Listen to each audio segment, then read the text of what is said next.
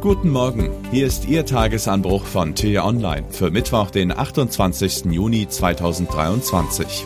Was heute wichtig ist. Neue Ecstasy-Pillen verbreiten sich in Deutschland. Die Todesgefahr durch Drogen wächst. Geschrieben von T-Online-Chefredakteur Florian Harms. Unter Mikrofon ist heute Axel Bäumling. Das Kind begann seine eigenen Wege zu gehen, traf sich nun auch abends mal mit Freunden. Natürlich nicht zu lang, mit 13 Jahren ist man ja schließlich noch ein halbes Kind. Aber sie wollten ja kein Spielverderber sein. Sie freuten sich ja, dass ihr Schatz so neugierig in die Welt trat. Und dann standen plötzlich die Polizisten vor ihrer Haustür. Beamte mit ernsten Gesichtern und einer Nachricht, die ihnen augenblicklich das Blut in den Adern gefrieren ließ. Ihr Kind ist tot gestorben an einer Überdosis, getötet von einer bestialischen Droge, die sie hier in ihrer Kleinstadt niemals vermutet hätten. The Punisher heißt das Zeug. Es wirkt dreimal stärker als herkömmliche Ecstasy-Pillen. Ein unberechenbarer Stoff, der den Körper Achterbahn fahren lässt. Wer kräftig ist, fühlt sich bärenstark, überglücklich, endlos wach. Wer schwächer ist, dreht durch. Augenzucken und Kiefermalen, Schweißausbrüche wechseln sich mit Zitterschüben ab, die Muskeln krampfen, dann Halluzinationen, Schlafstörungen, Panikattacken. Das Herz rast, das Hirn scheint zu platzen und dann womöglich Exitus. Es ist ein Albtraum, der nun auch hierzulande die ersten Familien heimgesucht hat.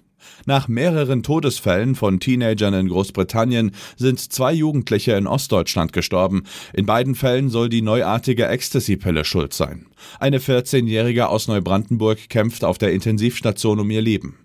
In allen Fällen vermutet die Polizei das blaue Teufelszeug als Ursache. Gegen einen 37-jährigen Verdächtigen wurde Haftbefehl erlassen. Er soll mit den Pillen gehandelt haben. Die Behörden gehen davon aus, dass noch haufenweise Tabletten in der Region im Umlauf sind und warnt die Bevölkerung eindringlich vor der Droge. Schon eine einzige Pille kann tödlich sein. Das Problem ist jedoch keinesfalls regional begrenzt und es betrifft auch nicht nur Randgruppen. Neben Heroin, Kokain und Crack überschwemmen immer mehr synthetische Drogen den illegalen deutschen Markt und fordern immer mehr Opfer.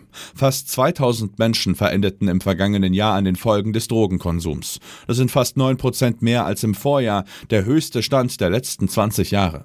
In der EU ist Deutschland damit der einsame Spitzenreiter. Experten machen eine Vielzahl von Gründen dafür verantwortlich. Immer mehr Menschen rutschen in wirtschaftliche Not und versuchen ihre Sorgen durch Weltflucht zu lindern. Bei vielen jugendlichen Partygängern gelten die bunten Pillen als ungefährliche Aufputschmittel. Lateinamerikanische Kartelle haben ihre Schmuggelwege nach Europa perfektioniert. Vor allem der Hamburger Hafen gilt als Einfallstor für harte Drogen. Zoll und Polizei trotten dem Problem hinterher.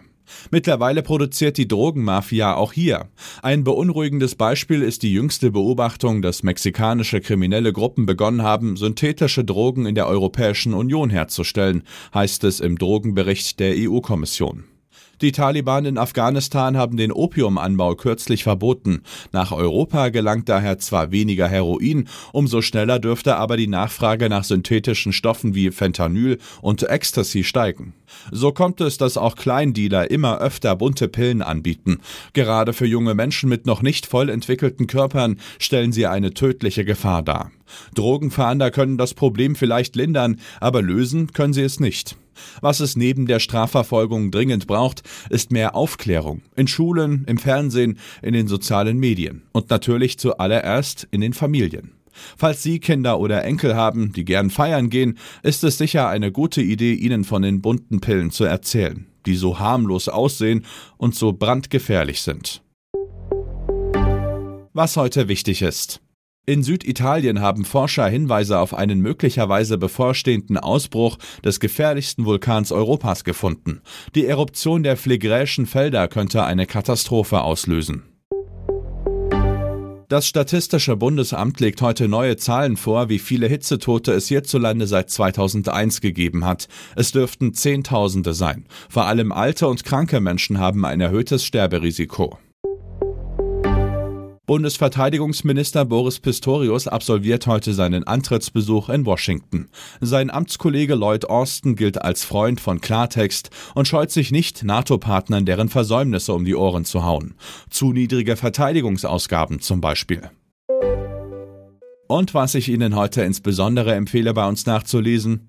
Die Ampelkoalition hat sich auf Details des Heizungsgesetzes geeinigt. Unsere Reporter Johannes Bebermeier und Tim Kummert geben Ihnen den Überblick. Den Link dazu finden Sie in den Show Notes und alle anderen Nachrichten gibt es auf t-online.de oder in unserer App. Das war der T-Online Tagesanbruch, produziert vom Podcast Radio Detektor FM. Hören Sie auch gern in den neuen T-Online Podcast Grünes Licht rein. Dort gibt es in 10 bis 15 Minuten einfache Tipps für einen nachhaltigeren Alltag. Vielen Dank fürs Zuhören und Tschüss.